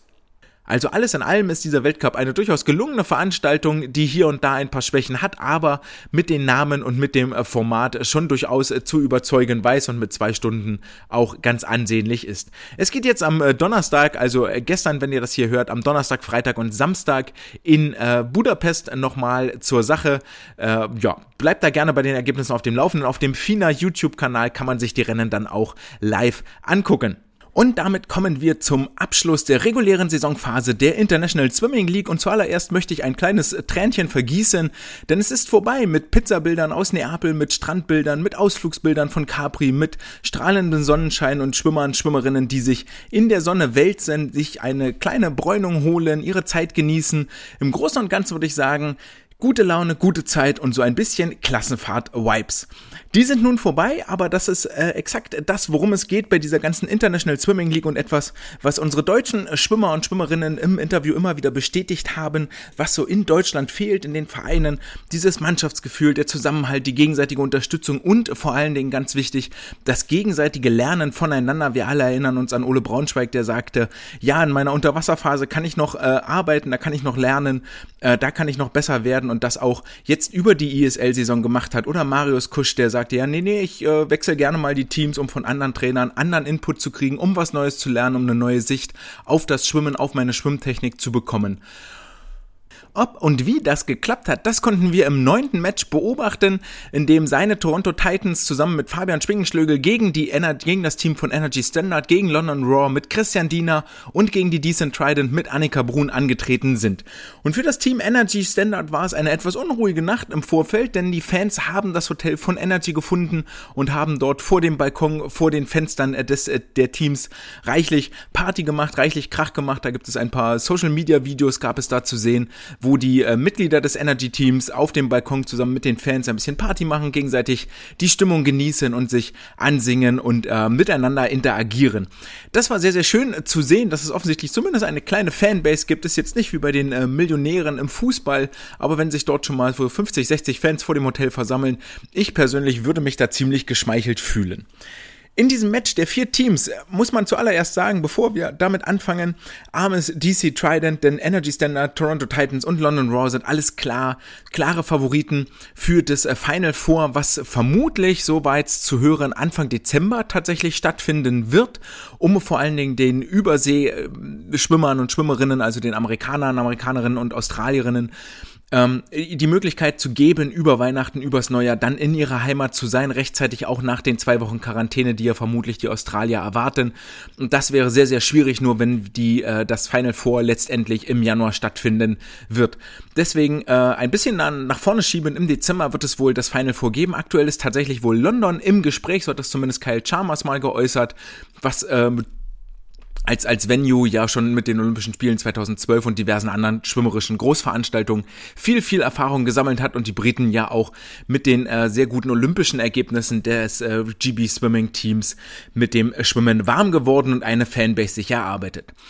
Gehen wir rein ins neunte Match. Energy Standard, Toronto Titans London und äh, DC Trident treten gegeneinander an und vor allen Dingen am ersten Tag muss man wohl sagen, dass es auf den Plätzen 2, 3, 4 das wohl ausgeglichenste Match bis dahin war. Und das kam schon überraschend, denn das war so nicht zu erwarten. Energy setzte sich ab, war auch das erste Mal wirklich vollständig in nahezu äh, voller Teamstärke angetreten und ähm, geht damit auch letztendlich ungeschlagen durch die Regular Season, wird also auch das vierte Match gewinnen. Damit nimmt man nichts vorweg, wenn man diesen ersten Tag da an der Stelle schon abhakt für, für, den, für, für das führende Team. Aber London, Toronto und äh, DC Trident kämpfen sich, kämpfen um den Platz 2, 3 und 4. Und die DC Trident sind ohne die richtig dominante Performance, aber kommen eben auch ohne Ausfälle aus, sammeln überall so kleine Punkte auf den verschiedenen Strecken, werden nicht gejackpottet, gibt keine Strafpunkte, wohingegen zum Beispiel das Team aus Toronto häufig eine schwache zweite Reihe hat, hier wohl schon etwas am Experimentieren für das Team aus den, für das kanadische Team war bereits klar, dass sie in die Playoffs kommen nach Eindhoven. Energy hat sich den Vorsprung im Wesentlichen dadurch erschwommen, dass sie die 4x100 Freistilstaffel bei den Frauen gewonnen haben, die 50 Brust mit den Männern durch Ilya Shimanovic äh, dort ganz dominant waren, 400 Freistil der Frauen, Shiban Horhi hier zu nennen und natürlich die 4x100 Lagenstaffeln bei den Männern, sodass sie ihren Vorsprung auf die zweitplatzierten Londoner nach dem ersten Tag auf 64 Punkte herausschwimmen konnten. Am zweiten Tag ähm, lockert sich das Feld dann ein bisschen auf. Energy zieht weiter vorne weg und auch die Londoner können den äh, Vorsprung auf den zweiten und dritten Platz vergrößern. Toronto und DC kämpfen ihrerseits dann um Platz drei, wobei sich das erst am Ende entscheidet in den Skins Races, die Toronto für sich entscheiden kann. Vor Beginn der Skins Races führt Toronto mit zwei Punkten vor DC, also ist noch wirklich alles möglich. Das ist nicht nur eine Phrase, sondern da ist alles möglich und das kann ganz, ganz schnell gehen. Und nach den Skins Races sind es dann allerdings 23 Punkte Vorsprung für Toronto.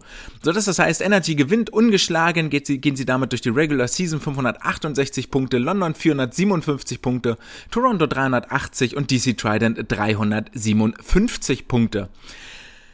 Rennen, wenn ihr euch das Ganze nochmal real life anguckt oder auf dem YouTube-Kanal von der iSwim League, es gab einen neuen World Junior Record über die 200 Meter Brust von der Energy-Schwimmerin Chitonova. Die 400 Meter Freistil haben ja eine besondere Regelung, dass es nach den ersten 100 Metern Jackpot, äh, nicht Jackpot Points gibt, sondern ähm, Durchgangspunkte. Je nachdem, wer dort als erster anschlägt, bekommt 6, dann 4, 3, 2, 1, geht runter bis zum fünften Platz. Und hier hat Gregor Zirk eigentlich auf dem zweiten Platz liegend äh, sich für vier Punkte empfohlen, hat sich allerdings dafür entschieden, die 100 Meter mit einem Handanschlag zu beenden, damit den äh, Rollwendenden, ich glaube, Duncan Scott überholt und sicherte sich damit sechs Punkte für den Jackpot. Auch eine sehr interessante Technik Technik, die wir später nochmal in etwas abgewandelter Form gesehen haben. Ich glaube, das war dann im zehnten Match auch die 400 Meter Freistil, wo ähm, ich habe den Namen vergessen, wer es war, aber einer der Teilnehmer auch mit der Hand anschlug, dann aber noch eine Rollwende gemacht hat, sagte dann im Interview hinterher, ja, ich habe das irgendwie ein, zwei Mal im Training probiert und hat sofort geklappt. Also von daher richtig gute Taktik. Ähm, und auch bei ihm war das der entscheidende äh, Punkt, um äh, die sechs äh, Punkte dort mitzunehmen. Die MVP-Diskussion geht, äh, oder die, die, dieses MVP-Rennen geht an Evgeny Rilov, der sich hier den Match-MVP sichert, damit ein paar extra Dollar auf sein Konto wandert. Zweiter wird Shimanovic, dritte Horhi, vierte Sjöström und die fünfte wird Alia Atkinson von London Raw. Also Platz eins bis vier geht alles an Energy Standard äh, Sportlerinnen und Sportlern. Da sieht man schon, wie dominant die Performance hier war. Kommen wir zu den deutschen Starts im neunten Match. Das ist ja vor allen Dingen für uns hier in den, in den Gefilden sehr interessant. Und zwar konnte Marius Kusch über die 100 Meter Delfin seinen zweiten ISL-Sieg einfahren. In 49,79 belegte er den ersten Platz und sicherte sich neun Punkte. Für die Toronto Titans über 50 Meter Delfin konnte er in 22,32 Sekunden seine Bestzeit aus dem, ich glaube, siebten Match einstellen und äh, nochmal bestätigen. Also sehr, sehr, sehr, sehr gute ISL-Saison für ihn hier an dieser Stelle und der Wechsel nach Toronto und die neuen Einflüsse Einflüsse, die er dort bekommen hat, haben sich auf jeden Fall gelohnt und ausgezahlt. Auch die Freistilstrecken, die Kraulstrecken waren ja richtig, richtig schnell gewesen von ihm.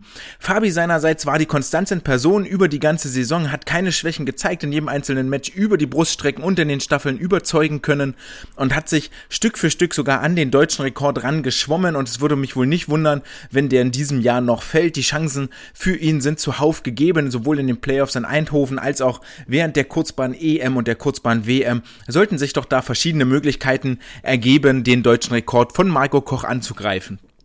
Annika Brun ihrerseits für die Decent Trial und hat über die 200 Meter Freistil erstmals Wasser, Wettkampfluft geschnuppert, schwamm in 1,56, 58, eine sehr, sehr gute Zeit und sicherte fünf Punkte für ihr Team. Und Christian Diener war über die Rückenskins das erste Mal im Wasser, über die 50 Meter schwamm er in 23,12 im ersten Durchlauf, nur vier Zehntel überhalb, oberhalb seines deutschen Rekordes. Und äh, ja, schwamm damit auch in die zweite Runde, schied dann dort als Vierter aus, gar nicht so tragisch. Das passiert ja häufig, wenn die erste Runde sehr, sehr schnell ist. Also ein gelungener Abschluss hier für die deutschen Schwimmerinnen und Schwimmer. Wir werden am Ende nochmal eine kurze Zusammenfassung geben. Im zehnten Match dann am Samstag und Sonntag traten die Aqua Centurions gegen die Tokyo, Tokyo Frog Kings, äh, gegen das Team Iron und die New York Breakers an. Hier ging es vorrangig darum, wer von den vier Teams wird auf den sechsten Platz schwimmen. Nur der Sieger hatte sein Playoff-Ticket für Eindhoven sicher. Und so hielt der erste Tag ganz, ganz viele spannende und sehr enge Rennen bereit. Das war ja häufig der Fall, wenn die beiden Schwergewichte Kali Kondos und Energy Standard nicht mit dabei sind.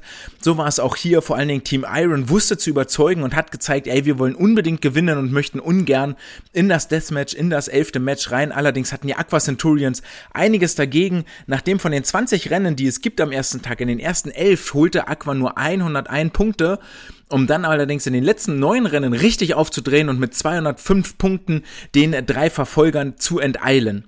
Am zweiten Tag war es dann auch dieser klare Vorsprung, den die Aqua Centurions äh, locker über die Bühne brachten, locker über die Zeit brachten.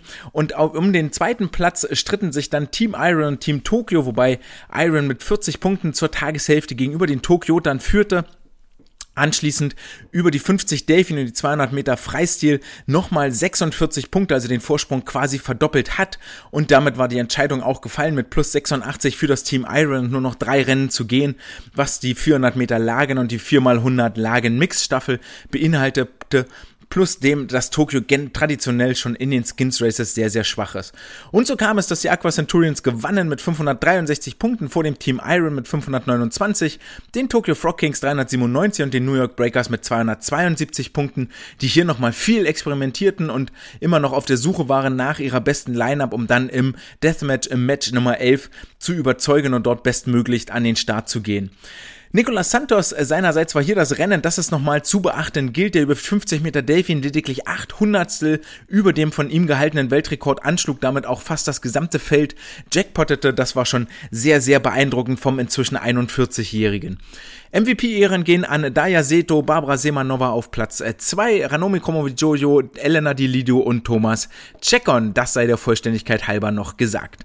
Für die deutschen Starter in Reihen der New York Breakers, das einzige Team mit deutschen Teilnehmern, gab es ähm, nicht, nicht viel zu holen. Ole Braunschweig blieb ohne Starts, da die Breakers, wie gesagt, sich noch ausprobierten, vor allen Dingen auf den Rückenstrecken. Allerdings, wie schon im Match 8, auch deutete sich an, dass Ole wohl die bessere Wahl für die Rückenstrecken ist. Marco schwamm über die 200 Meter Brust in 2.04.69, eine sehr gute Zeit, die so in dem Bereich liegt, den er schon, die er schon die ganze Saison zeigte. Und Philipp Heinz durfte über die 200 Meter Lagen in seinem vorletzten offiziellen Schwimmrennen in 1.53.58 nochmal zeigen, was in ihm steckt. Und damit qualifizierten sich die unteren vier Teams, die letzten vier Teams für das elfte Match, für, für das Deathmatch, was etwas martialischer und ein bisschen plakativer klingt, als wenn man sagt Knockout-Match.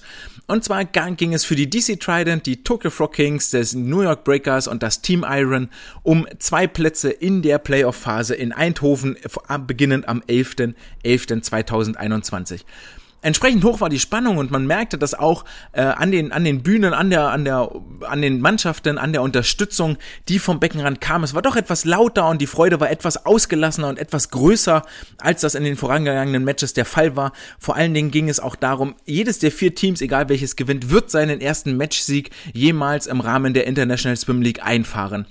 Und so kam es, dass sich im ersten Tag bis zum Wettkampf 15 von 20 alle vier Teams nahezu gleich auf befanden.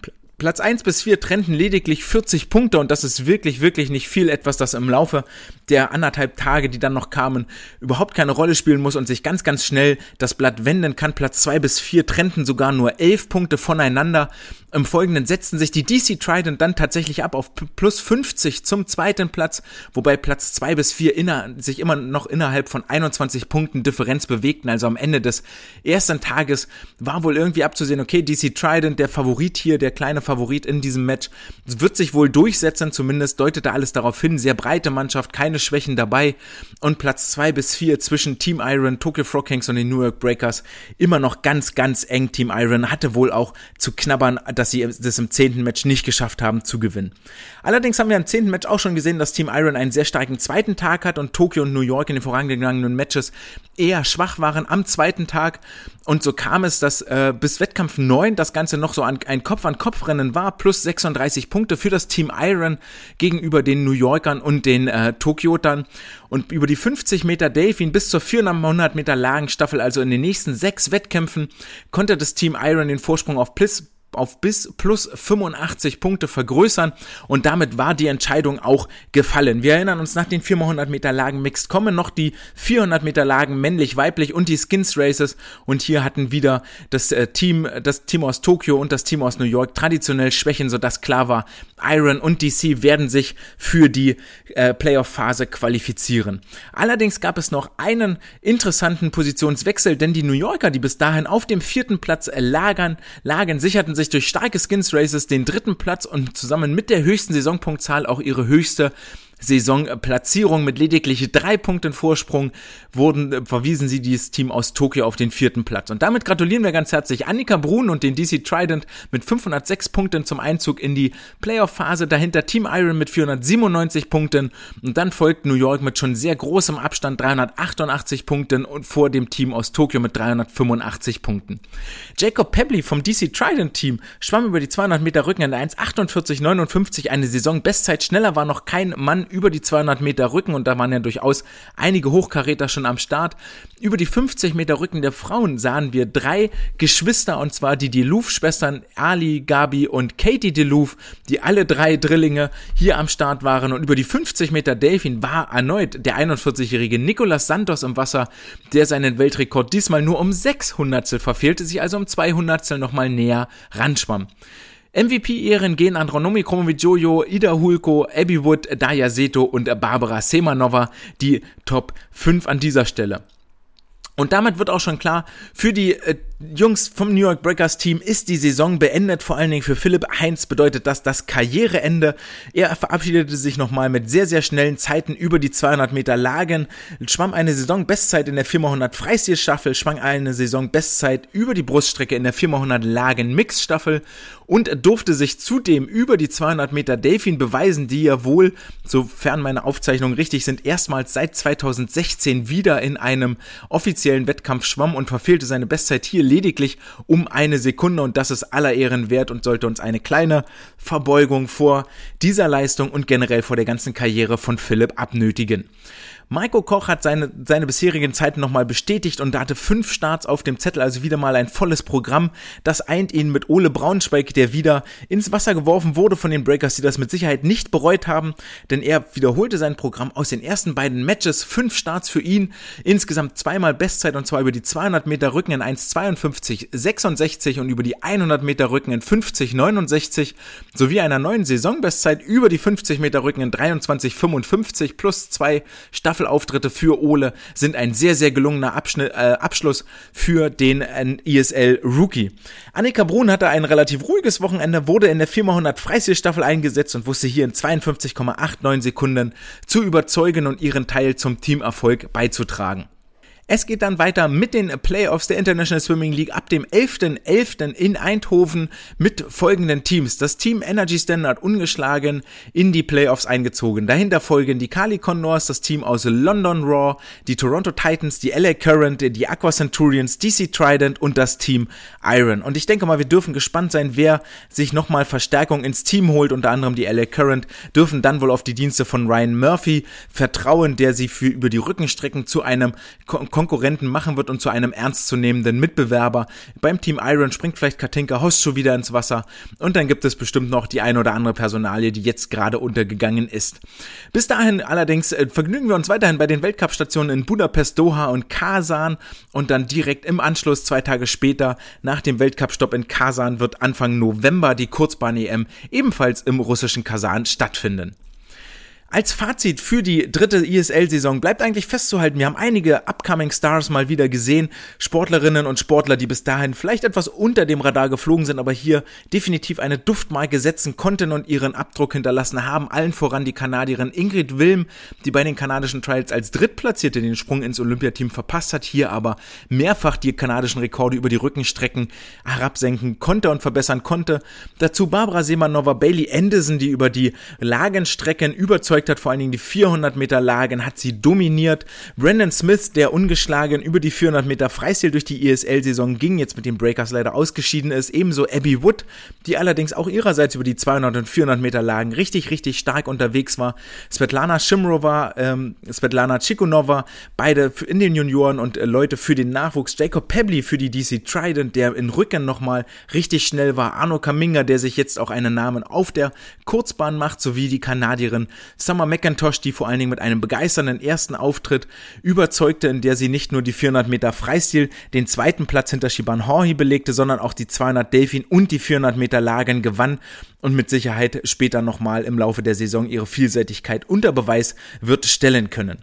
Die deutschen Auftritte bleiben auch in, in Erinnerung, denn Christian Diener stellte einen neuen deutschen Rekord über die 100 Meter Rücken auf in 49,92 Sekunden.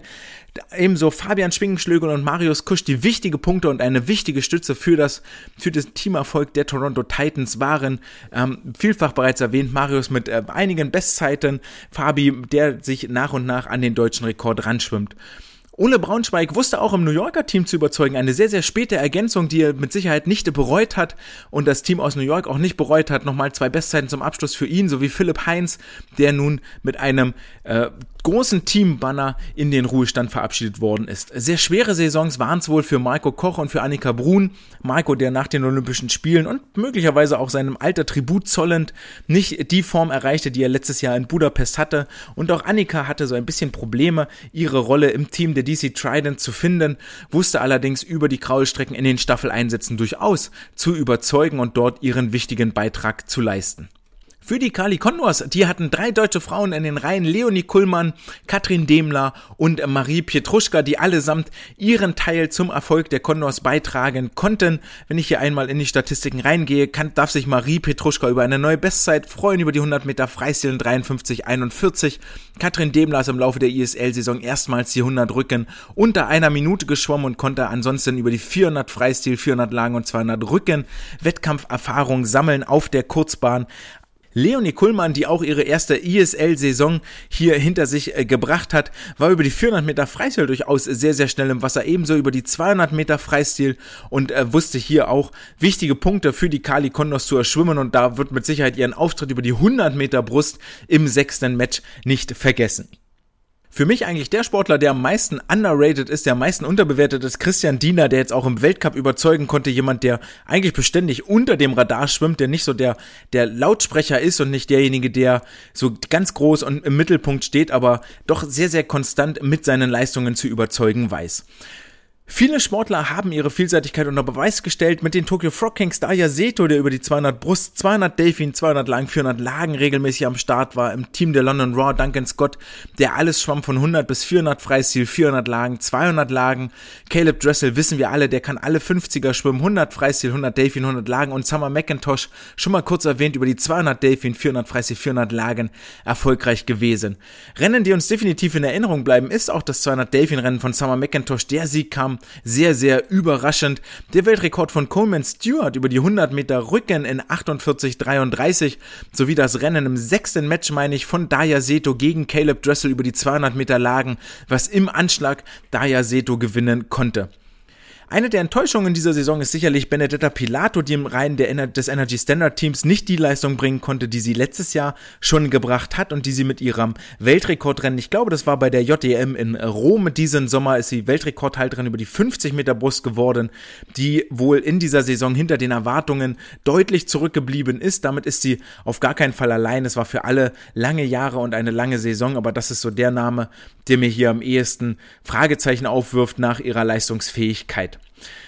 Und jetzt sind wir immer noch erst in der dritten Saison der International Swimming League und so wie die anderen Profiligen Jahre und Jahrzehnte Zeit hatten, ihr etabliertes Regelwerk, ihr Wettkampfformat aufzustellen und dort die beste Lösung für sich zu finden, so sollte auch die ISL weiterhin nicht stehen bleiben, sondern sich von Saison zu Saison weiterentwickeln und fortschreiten, um den Wettbewerb attraktiver und interessanter zu gestalten. Und da habe auch, auch ich jetzt einige Vorschläge gesammelt, wie man denn so nächste Saison die Wettbewerbe interessanter gestalten könnte. Wir werden natürlich nicht drum rumkommen und das ist nun mal der Klassiker in so einer Liga. Es wird immer Favoriten geben, es wird immer am Tabellenende Teams geben und wenn Favorit auf Tabellenende trifft, dann ist es immer eine sehr, sehr deutliche Angelegenheit oder wenn das graue Mittelfeld gegeneinander antritt, dann kann das auch häufiger mal etwas langweilig werden. Wir alle kennen so Spiele aus der äh, Fußball-Bundesliga oder aus dem Basketball, wo es dann wenig Überraschungen gibt und nur ganz, ganz selten mal Favoritenstürze. Das gab es auch dieses Jahr, als das Team aus äh, London, zum Beispiel das Team der Kali Condors geschlagen hat oder auch jetzt am Ende die Tokyo Frog Kings waren zum Beispiel eher ein Favorit auf den, äh, auf den Playoff-Einzug, als die Saison Begonnen hat. Im Laufe der Saison hat sich das natürlich ein bisschen gegeben. Dennoch, eines der größten Probleme, die meiner Meinung nach die ISL im Moment hat, ist, dass sie sich ausschließlich auf diese vier Wochen und dann nochmal auf drei Wochen im November konzentrieren, konzentriert. Und diese Zeit ist natürlich viel zu kurz, um wirklich eine Verbesserung bei den Sportlern hervorzurufen, um auf äh, Taktiken, um auf äh, Technikveränderungen zu reagieren, um sich wirklich als Sportler auch weiterzuentwickeln und fortzuentwickeln, um das Team auch in eine bestimmte Richtung zu entwickeln. Deswegen wäre eigentlich mein größter Wunsch fürs nächste Jahr, wenn ich so ein leeres Blatt Papier hätte und mir das aussuchen könnte, gerne nur ein Match mit vier Teams, aber jede Woche, immer am Samstag und am Sonntag, dann kann man sich wirklich auf dieses eine Match konzentrieren. Die anderen sechs Teams haben jeweils frei und damit bleibt genug Zeit, sich von Match zu Match, von Mannschaft zu Mannschaft von jeweils zu ihrem ähm, Wettbewerb weiterzuentwickeln und wirklich mit den Sportlern auch zu arbeiten und Verbesserungen hervorzurufen und die dann auch zu dokumentieren. Völlig klar, dann zieht sich das äh, die ganze Saison nicht mehr über vier Wochen, sondern wenn wir zehn Matches haben, dann zieht sich das Ganze eben über zehn Wochen hin, zweieinhalb, drei Monate. Fände ich persönlich jetzt aber gar nicht schlimm, wenn wir dafür wirklich den Fokus auf diese vier Teams richten. Man könnte wesentlich detaillierter auch in der Berichterstattung reingehen, sich Rennverläufe angucken und äh, Taktikanpassungen sich auch angucken. Das bringt für mich nochmal viel, viel mehr Gesprächspotenzial, als wenn wir jetzt hier, und das war ja leider dann tatsächlich so, wenn wir hier nur global, ah ja, hier, da, die Punkte, die Punkte, okay, es gab den Sieger, den Zweitplatzierten und ähm, nach zwei von vier Matches war dann eh großteils klar, wer jetzt irgendwie weiter kommt. Ähm, generell auch könnte man viel mehr durchrotieren. Die Verteilung der, der Mannschaften, der, der Teams, der Duelle untereinander war nicht gleichmäßig, ist nicht jeder gegen jeden angetreten und auch nicht gleich oft angetreten. Zum Beispiel gab es das Duell Kali Condors gegen Energy Standard, gab es in dieser Saison, in dieser Regular Season halt einfach gar nicht. Und das ist natürlich schade, dass die beiden besten Teams, vermeintlich besten Teams hier überhaupt nicht aufeinandertreffen. Dafür gab es andere Duelle mehr als äh, einmal, äh, sondern zweimal oder vielleicht sogar dreimal. Nun ja, da hält sich dann eben der Überraschungseffekt auch einfach in Grenzen, wenn man weiß, ja, okay, wir sind vor zwei Wochen gegeneinander geschwommen, dazwischen lag ein Match, wir haben immer noch unsere Schwächen in den Skins Races oder in den Bruststrecken, zum Beispiel London Raw hat Riesenprobleme bei der Männer-Bruststrecke, seitdem Adam Peaty nicht mehr da ist. Das wird sich auch nicht geben und ich denke auch einem, zum Beispiel aus deutscher Sicht, Marco Koch hätte es gut getan, wenn sich die Saison etwas streckt, dann hätte man dort auch äh, vermutlich schnellere Zeiten als die 204 gesehen.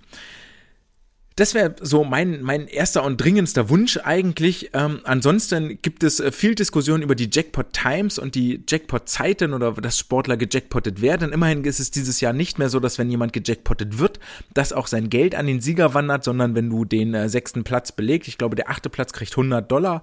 Wenn du den achten Platz belegst, behältst du deine 100 Dollar, egal ob du gejackpottet wirst oder nicht. Jetzt hat die äh, SwimSpam hat rausgefunden, dass wohl tatsächlich bisher nur ein einziges Mal, und zwar in dieser Saison, die Jackpot Times, die Jackpot Punkte tatsächlich Einfluss hatten auf den Ausgang eines Matches.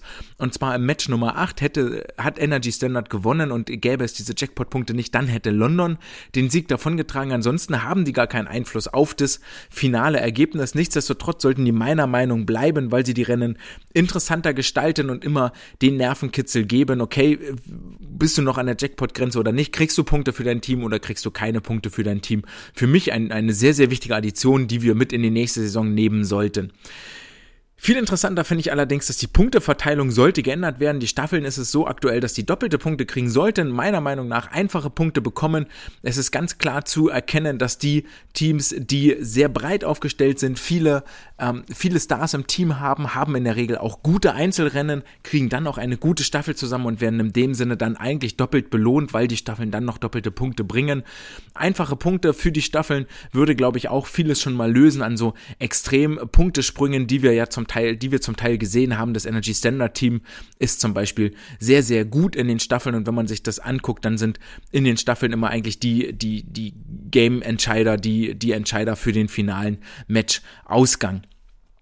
Äh, das gleiche gilt eigentlich auch für die Skins-Rennen, dann aber hinsichtlich der MVP-Wahl. So war zumindest meine Vermutung, dass die, die Sportler und Sportlerinnen, die die Skins-Races gewinnen, sammeln auch Punkte für ihr MVP-Konto und dann sehr, sehr häufig auch der Match-MVP werden. Und dort, dort zum Beispiel Sportler wie Duncan Scott, der irre vielseitig ist, oder auch Daya Seto über 200 Delfin, Brustlagen, Lagenstrecken oder auch ne, Duncan Scott über die Kraulstrecken und die beiden Lagenstrecken, werden immer Probleme haben gegen zum Beispiel einen Caleb Dressel oder einen Coleman Stewart zu bestehen, die dann in den Skins Races nochmal zusätzlich zu ihren Staffelstarts, zu ihren Einzelstarts Punkte sammeln können.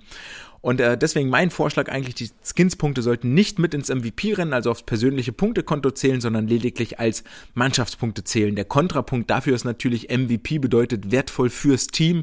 Und wenn ich in den Skins Races Punkte fürs Team sammeln kann, dann bin ich auch wertvoll fürs Team und bin vielleicht tatsächlich der wertvollste Schwimmer in diesem Match.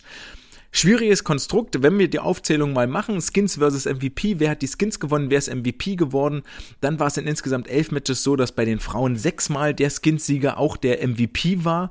Zweimal war es so, dass jeweils der zweitplatzierte MVP, äh, zweitplatzierte im Skins dann auch MVP wurde, beziehungsweise der zweitplatzierte MVP ja auch Skins-Sieger wurde.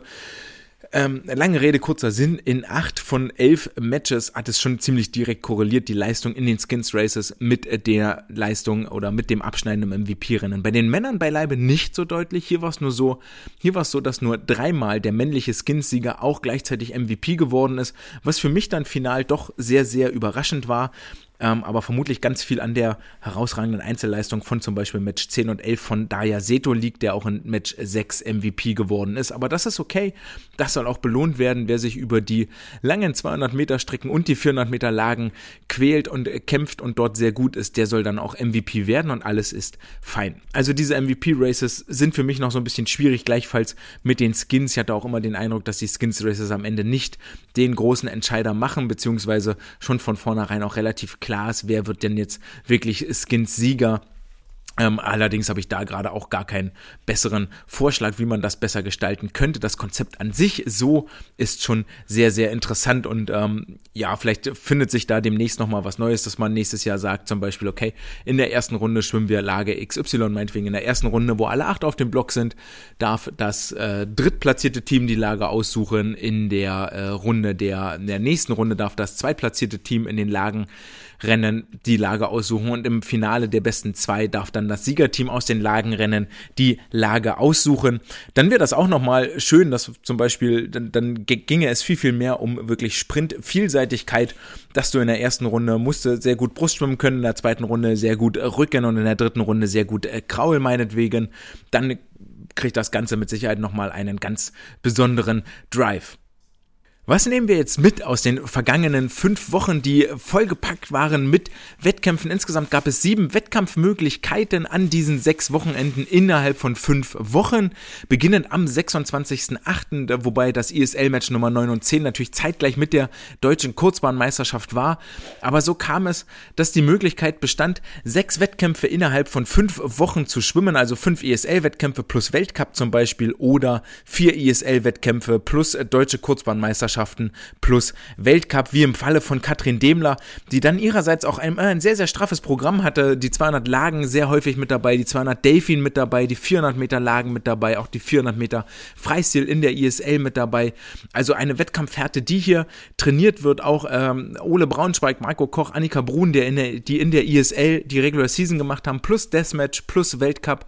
Also auch auf ihre sechs Wettkämpfe in den fünf Wochen kamen ähm, Fabi Schwingenschlögel, Leonie Kuhlmann, Christian Diener, die ISL und Weltcup gemacht haben mit fünf Wettkämpfen innerhalb von fünf Wochen, also an sechs Wettkampfwochenenden.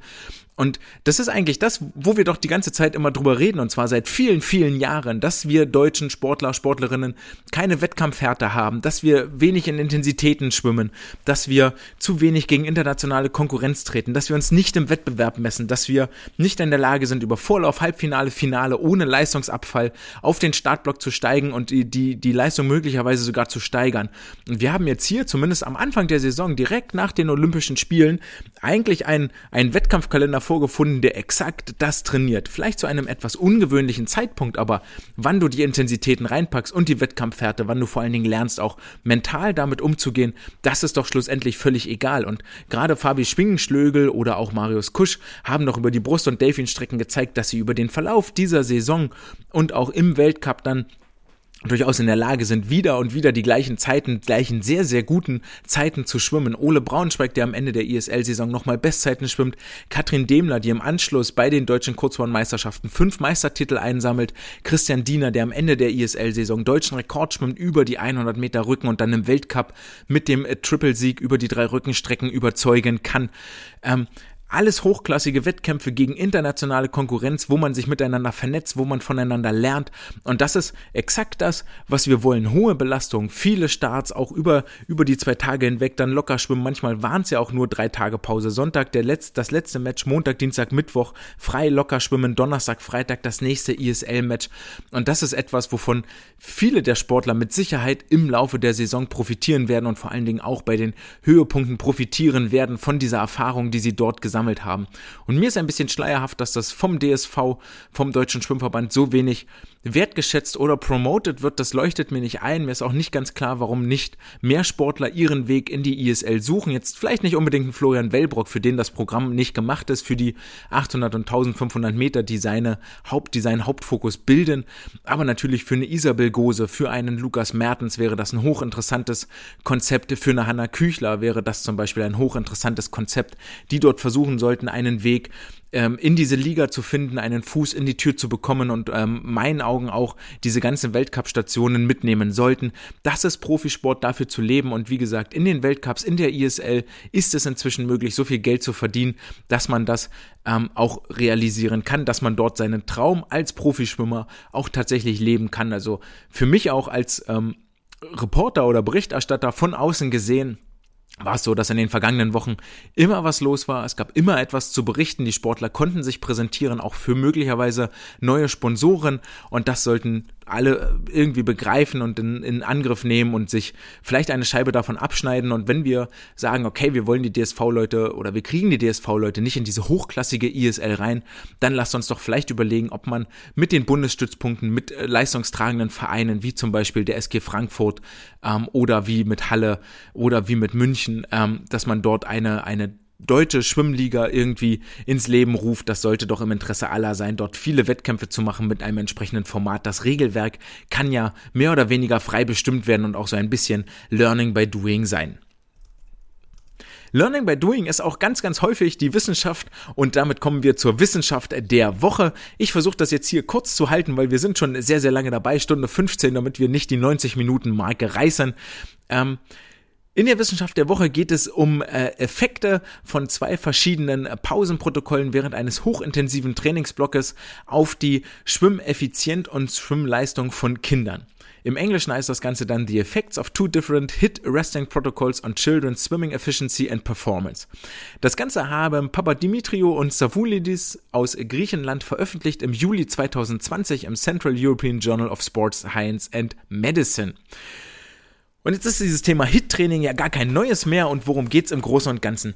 Der HIT-Trainingseffekt bei Jugendlichen ist quasi nicht untersucht und im Schwimmen schon gleich gar nicht, wobei es hier bereits erste Studien gibt. Ich verweise da gerne nochmal auf eine Studie von ähm, Heilemann und vergessen Sperlich, Wolfram Sperlich von der DSAS in Köln, die schon mal mit Jugendlichen so ein Hit-Programm gemacht haben und Leistungsverbesserungen feststellen konnten. Und das, was Hit ja immer verspricht, ist hochintensives Training. Das heißt, wir haben den gleichen Trainingseffekt bei viel, viel weniger Trainingszeit. Das ist das, was immer auf den Flyern steht in den Fitnessstudios und so. Und ähm, ja, hier ist jetzt die Frage, welche Rolle spielt die Pausengestaltung bei diesen HIT-Trainingsprotokollen ähm, auf letztendlich die Schwimmgeschwindigkeit und Schwimmeffizienz? Und dafür haben sie sich insgesamt 18 Kinder und Jugendliche genommen, 11,6 Jahre alt im Schnitt, neun Mädchen, neun Jungs, die ganze Gruppe in zwei Untergruppen unterteilt zu jeweils neun Teilnehmern und Probanden und haben diese für vier Wochen jeweils viermal wöchentlich trainieren lassen und davon waren zwei Trainingseinheiten Hit-fokussiertes Training, also mit hohen Intensitäten. Und die Aufgaben in diesem HIT-Training bestanden aus 4x 17,5 Meter Kraul und 4x 17,5 Meter Kraulbeine. Alles all out und die beiden Gruppen unterschieden sich in der Art, dass die Gruppe 1 jeweils zwischen den 17,5 Meter Sprints nur 10 Sekunden Pause hatte und die Gruppe Nummer 2 zwischen den Sprints jeweils eine Minute Pause. Die Pause jeweils mit Stehen am Beckenrand und zwischen den Gesamtbewegungs- und Beinesets jeweils 5 Minuten Pause. Als Test gab es dann folgende Aufgabe zu schwimmen, 35 Meter Kraul so schnell du kannst und dann später drauf zwei Minuten Kraulbeine all out, so viel Meter zurücklegen wie du kannst. Und als äh, Parameter haben sie genommen die Zeit, völlig klar, die Strecke, die du in den Kraulbeinen zurückgelegt hast und dann für als Maßgeber für die Schwimmeffizienz jeweils die Zugzahl und die Zuglänge sowie die Herzfrequenz und die ähm, Rate of Perceived Exhaustion, also die ähm, subjektive Belastungsskala. Die spielen aber jetzt im Nachfolgenden keine Rolle mehr, die habe ich mir nicht mehr, nicht mehr weiter angeguckt, weil die bei Kindern mit der Herzfrequenz ähm, ist so variabel und so, so schwierig das zu sagen, weil der Körper noch gar nicht entwickelt ist. Das gleiche ähm, ist dann auch, dass bei der, bei der Belastungsempfindung von den Kindern ist dann auch gar kein Ergebnis eigentlich rausgekommen, also gar keine Veränderung, es war, war nicht interpretierbar. Aber woher kommen jetzt diese krummen Zahlen mit 17,5 Metern und 35 Metern? Naja, das erschließt sich aus der, aus der Facility, die sie hatten, aus der ähm, Trainingsmöglichkeit, denn der Pool, den sie zur Verfügung hatten, der war nur 17,5 Meter lang. Und man muss hier tatsächlich ehrlicherweise sagen, dass die Leistung der Kinder schon von vornherein nicht sehr gut war und nicht vergleichbar mit Hochleistungstraining. Nichtsdestotrotz lernen wir hier am Ende etwas draus, sonst würde ich euch das Ganze natürlich nicht erzählen, um die Zeit irgendwie rund zu kriegen, sondern weil hier wirklich eine Erkenntnis drinsteckt.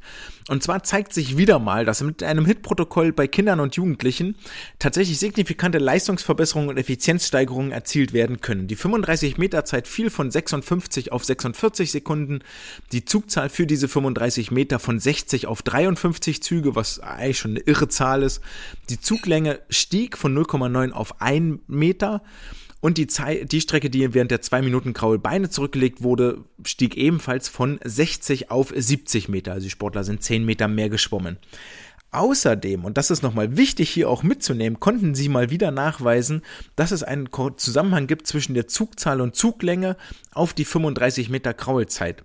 Denn die Sportler, die weniger Züge gebraucht haben, hatten gleichzeitig eine höhere Zuglänge und sind schneller geschwommen.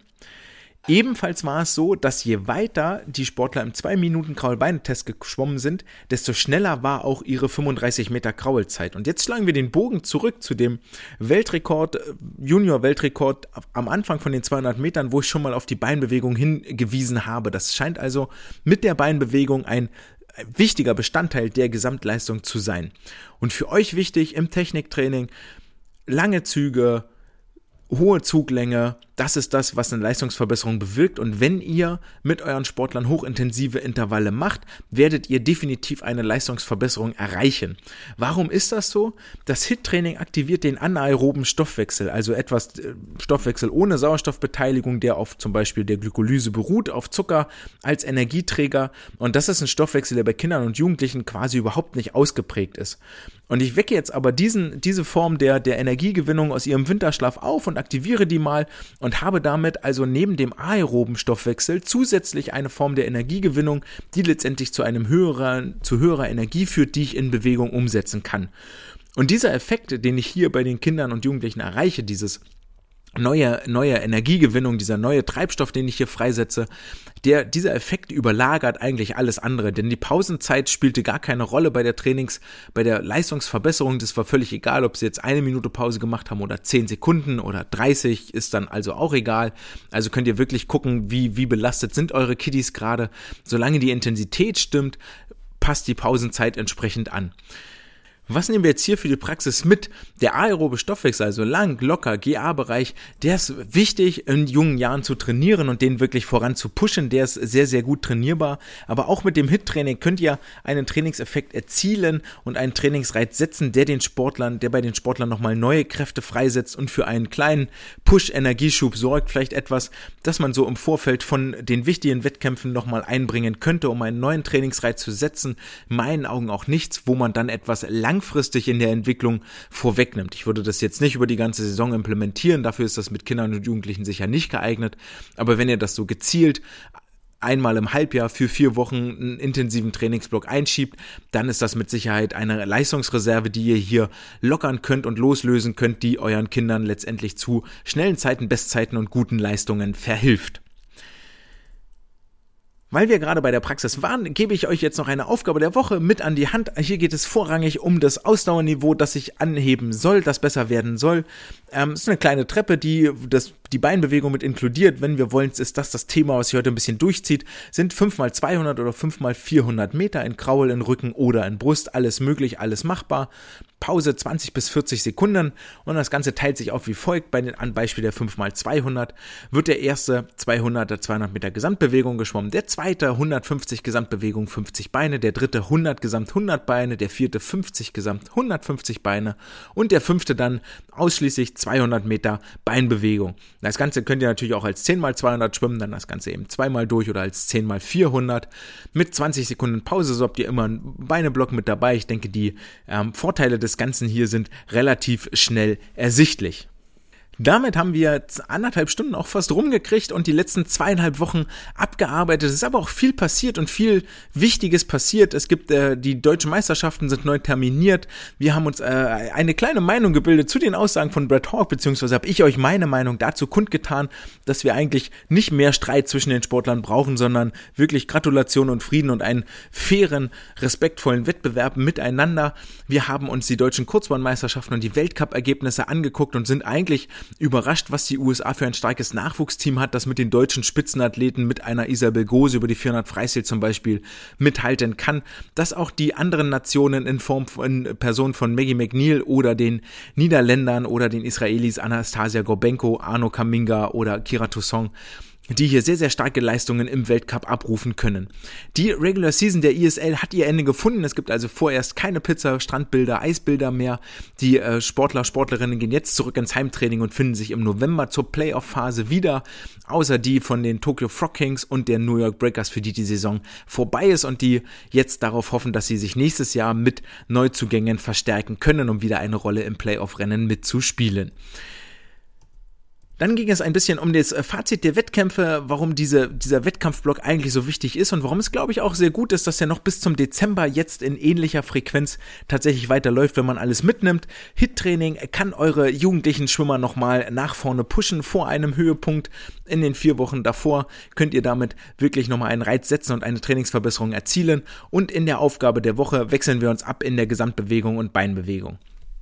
Damit sind die 85 Minuten rum für heute. Ich gehe jetzt die Augen schließen, ein bisschen an den Urlaub zurückdenken, an die, an das äh, warme Mittelmeer, das mir um die Füße spült, der Rücken, der sich im Sand suhlt. Ich danke euch für eure Aufmerksamkeit. Wenn es euch sehr gut gefällt, dann lasst gerne ein Abo da. Wenn es euch richtig, richtig gut gefällt und ihr sagt, ey, große Sache, die Zeit, die du hier investierst und äh, nehme immer was mit und ich lerne immer was, schmeiß etwas gerne in meine PayPal-Badekappe, äh, paypal.me slash swimcast. Immer herzlich willkommen und vielen Dank an die Unterstützer, die jetzt auch in der Urlaubszeit nochmal dran gedacht haben. Gebt mir gerne Feedback, Rückmeldung, lasst uns miteinander reden. Es war mir eine Freude, euch zu unterhalten und ich freue mich, wenn wir uns nächste Woche Freitag wiederhören. Das war's für heute. Ciao!